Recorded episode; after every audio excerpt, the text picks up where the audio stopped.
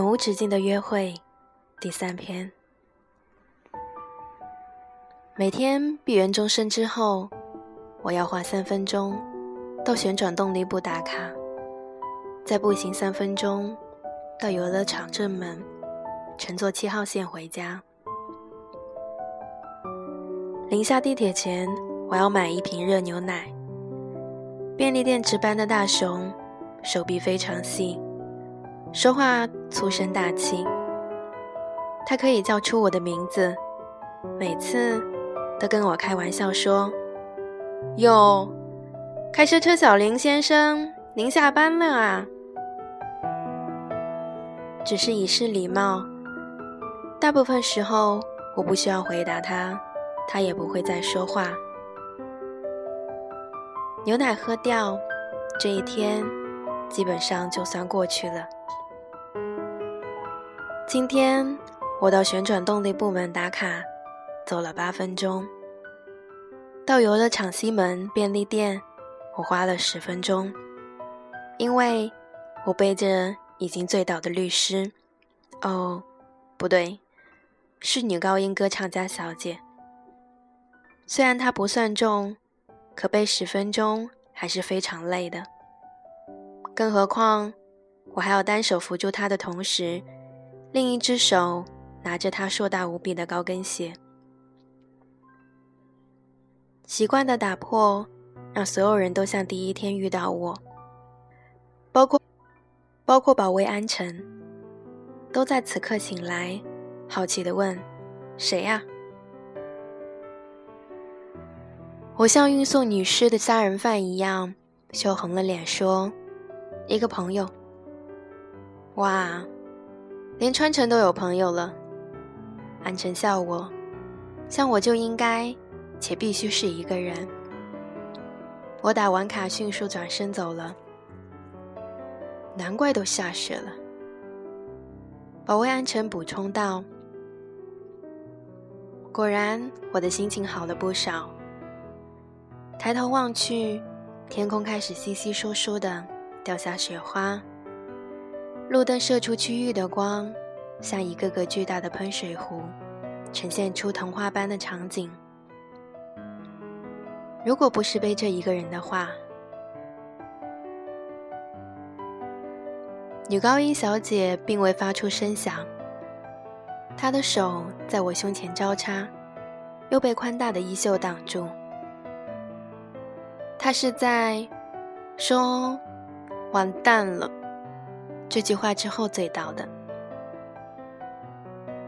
吃了炸鸡，喝了啤酒，坐了过山车，完成一天的任务，然后轰然倒下，像一根直立了七十年的大烟囱。可这与我何干？与我何干？我的内心狂吼，但看起来还是任劳任怨。我去便利店，大雄说完“欢迎光临”之后，满脸疑问的看着我。我一定略显狼狈，但习惯保持没有表情。他准备好了问候，只好依次把他们说完，不然像仪式进行了一半。过山车小林先生，您下班了。我支吾一声，伸手去拿牛奶，又迟疑了一下。说：“两瓶吧。”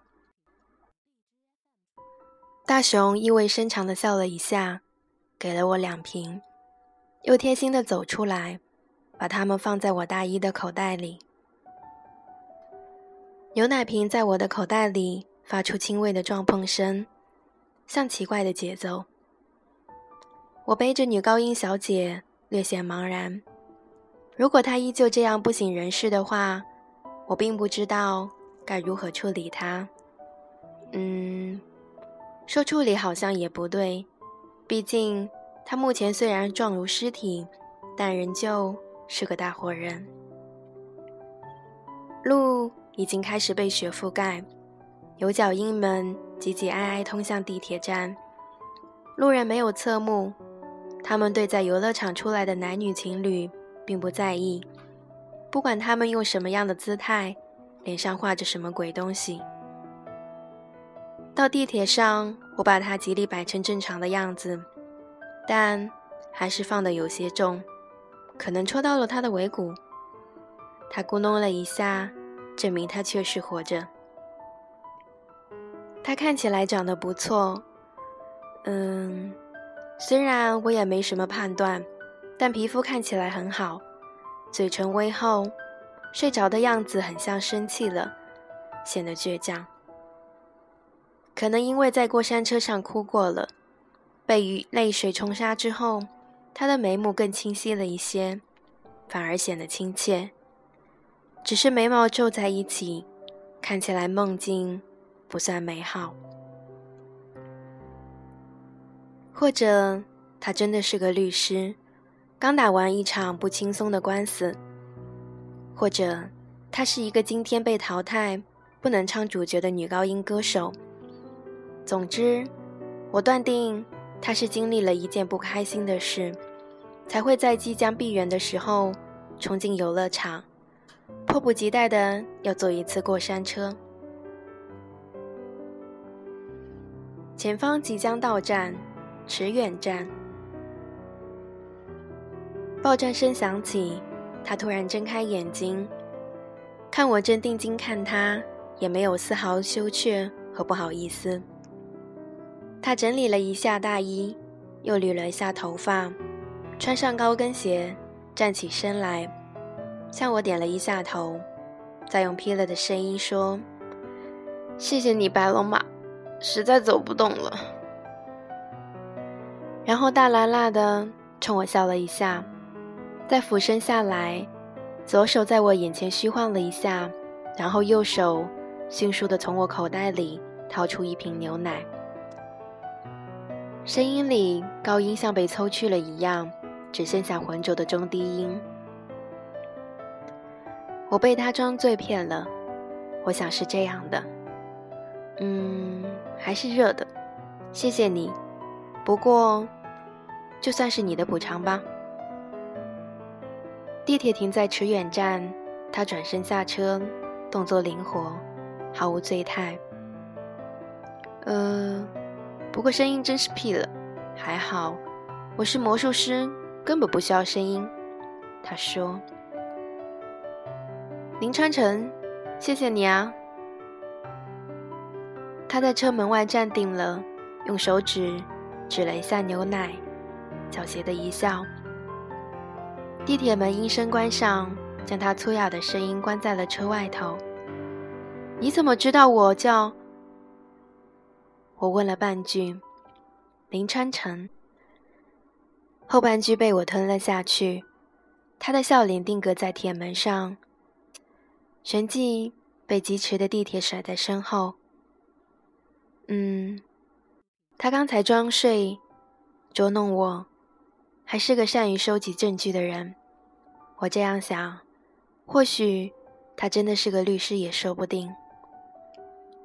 但和每天都会遇到奇怪的人一样，他只是个无聊日子的馈赠罢了，不值一提。看着地铁车窗影子里的自己。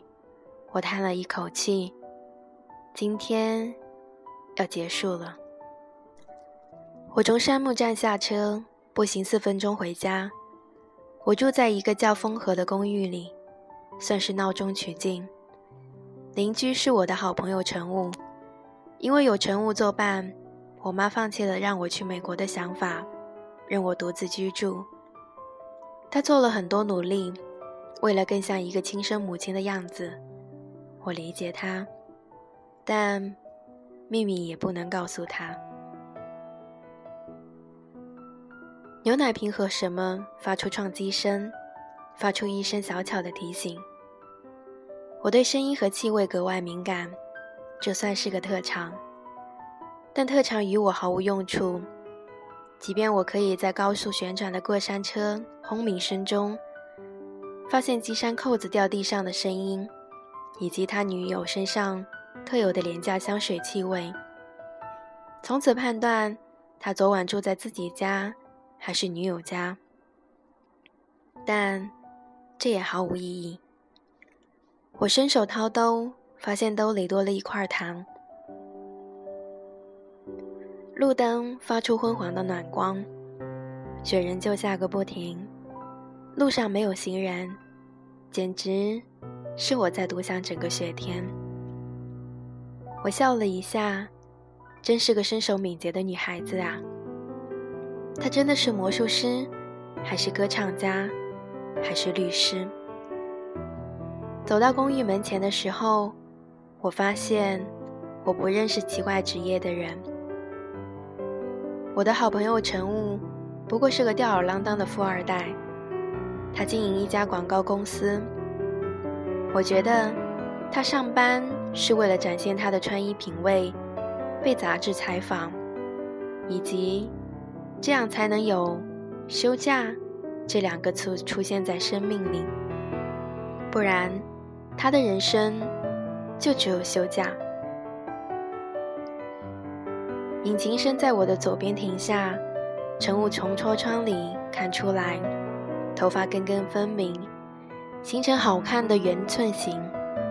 喂，镇定剂，你傻笑什么？我在衣兜里拽紧了梅子糖，像怕被陈武识破一样。没什么，倒是你，此刻出门。大概是有重要的事情要做。我反客为主，直接提问：“嗯。”陈武揉了下鼻子，真是瞒不住你。确实，我遭遇了劲敌，三次见面还不主动约我。他挑了下眉毛，像一个打败了游戏又攒好钱再度冲进游戏厅的小孩。不过，今晚一定拿下。他又邪恶的笑了一下，虽然只是假装邪恶。你记得吃药，记得啊。陈雾说完，我先去。这女的，我迟到一会儿就大题小做。我点头称是，看他的银色奔驰迅速开出小区。也不知道为什么，我们是好朋友。到家，便当放在厨房里，有指定位置。大衣脱掉，按照编号悬挂。拿纸巾喷雾喷三下，带着黛碧去楼下花园溜溜，等待他拉屎尿尿。哦，我忘了说，我有一只拉布拉多犬，名叫黛碧，是我在游戏厅门口捡来的。当时它刚满两个月，看起来骨瘦如柴，随时可能死。陈雾说：“你能照顾自己就不错了，还要养这个，假装盲人吗？”陈雾看起来很嫌恶他，又禁不住和他互动。好斗的陈雾试图征服黛碧，黛碧冲他低吼，躲在我的身后，并不受他的控制。在游戏厅发现他的，叫黛碧，好不好？于是，虽然是陈雾起的名字，黛碧却一直把他当做入侵者。回到家里，给黛碧擦干净脚，再给他倒好狗粮。我在沙发的第一格喝掉牛奶，拿起编号五十七号的本子，用来记录今天必须记录的事情，以方便日后查阅。黛碧把头放在地毯上，斜着一只眼睛看我。嗯，似乎没什么可记。我写道：“下雪了，值得喝一杯。”我的卧室东西很少，看起来冷清。陈雾说：“这真是性冷淡的风格啊。”拿出药盒，两粒，看起来胶囊平淡无奇。哇哇哇！陈雾每次看到都说负担不算重哦。他真是个精力无限的年轻人。我吞掉这些药片，关上落地灯，躺在床上准备睡觉。药效很快就会来了，我非常适应这些。然后。我突然起身，到大衣柜前，从口袋里掏出那颗话梅糖。药效上来了，我的头开始像被什么东西敲击，发出持续性的疼痛。这世界有无数的符号、图像、气味、人的面孔、人和人之间发生的事件。为了方便储存，它们都被统称为记忆。曾经看着电脑，我问：“你说那些删除的东西都去哪儿了？”乘务没有回答我。文件被甩进回收站里，发出清脆的油脂声。那是一张类似 A4 纸被一双大手迅速变成纸团的声音。文件们像发出最后的一声声音，神迹消失不见。你说，那些消除的东西去哪里了？你不用惊慌，在这个世界上，和你同样的人有七十九个。我需要靠轻轻读出这些声音，才好理解这些文字。在编号五十七号日记本的扉页，这样写着：每天你都要服用一次药物，以便清除你多余的记忆。它们并不重要。学名叫超忆症，大概意思是你会记得发生的任何事情，包括时间、天气、温度和细节，犹如储存无数的单帧图片。但这对于你的正常生活来说，负担太重了。试着清理它们也不痛苦。当然。你的损失是，你将失去刚刚发生的一切。这样，你就是一个看起来普通的人了。或者，它只是你不可多得的特征，区别于他人的秘密。我看着那颗糖，它散发出淡淡的梅子味，随即被糖纸紧紧地包裹着。它逐渐变得模糊，我听见自己的呼吸声。嗯，或许，女高音小姐、律师小姐、魔术师小姐，应该不会再出现了吧？为了什么，男人的冰箱总放着甜点？为了什么心。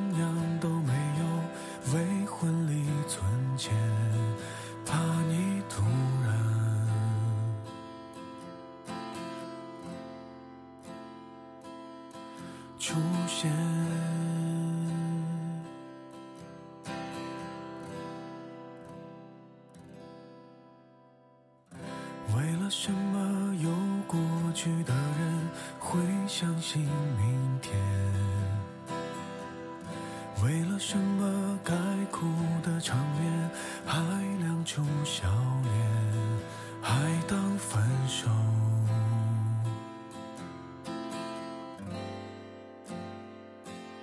是种锻炼？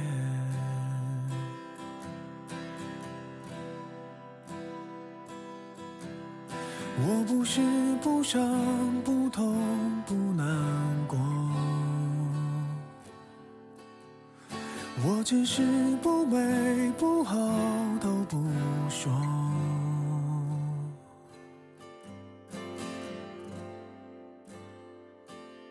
人说心有刀割，钻石要琢磨。感谢那些人擦过、刮过，帮我苦难修成正果，品尝过的事。将温暖情歌等着你伤心时候点播。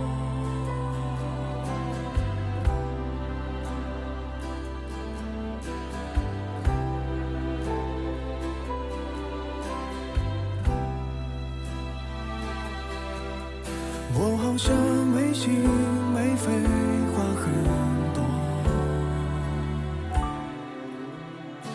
我只是不满、不足都不说。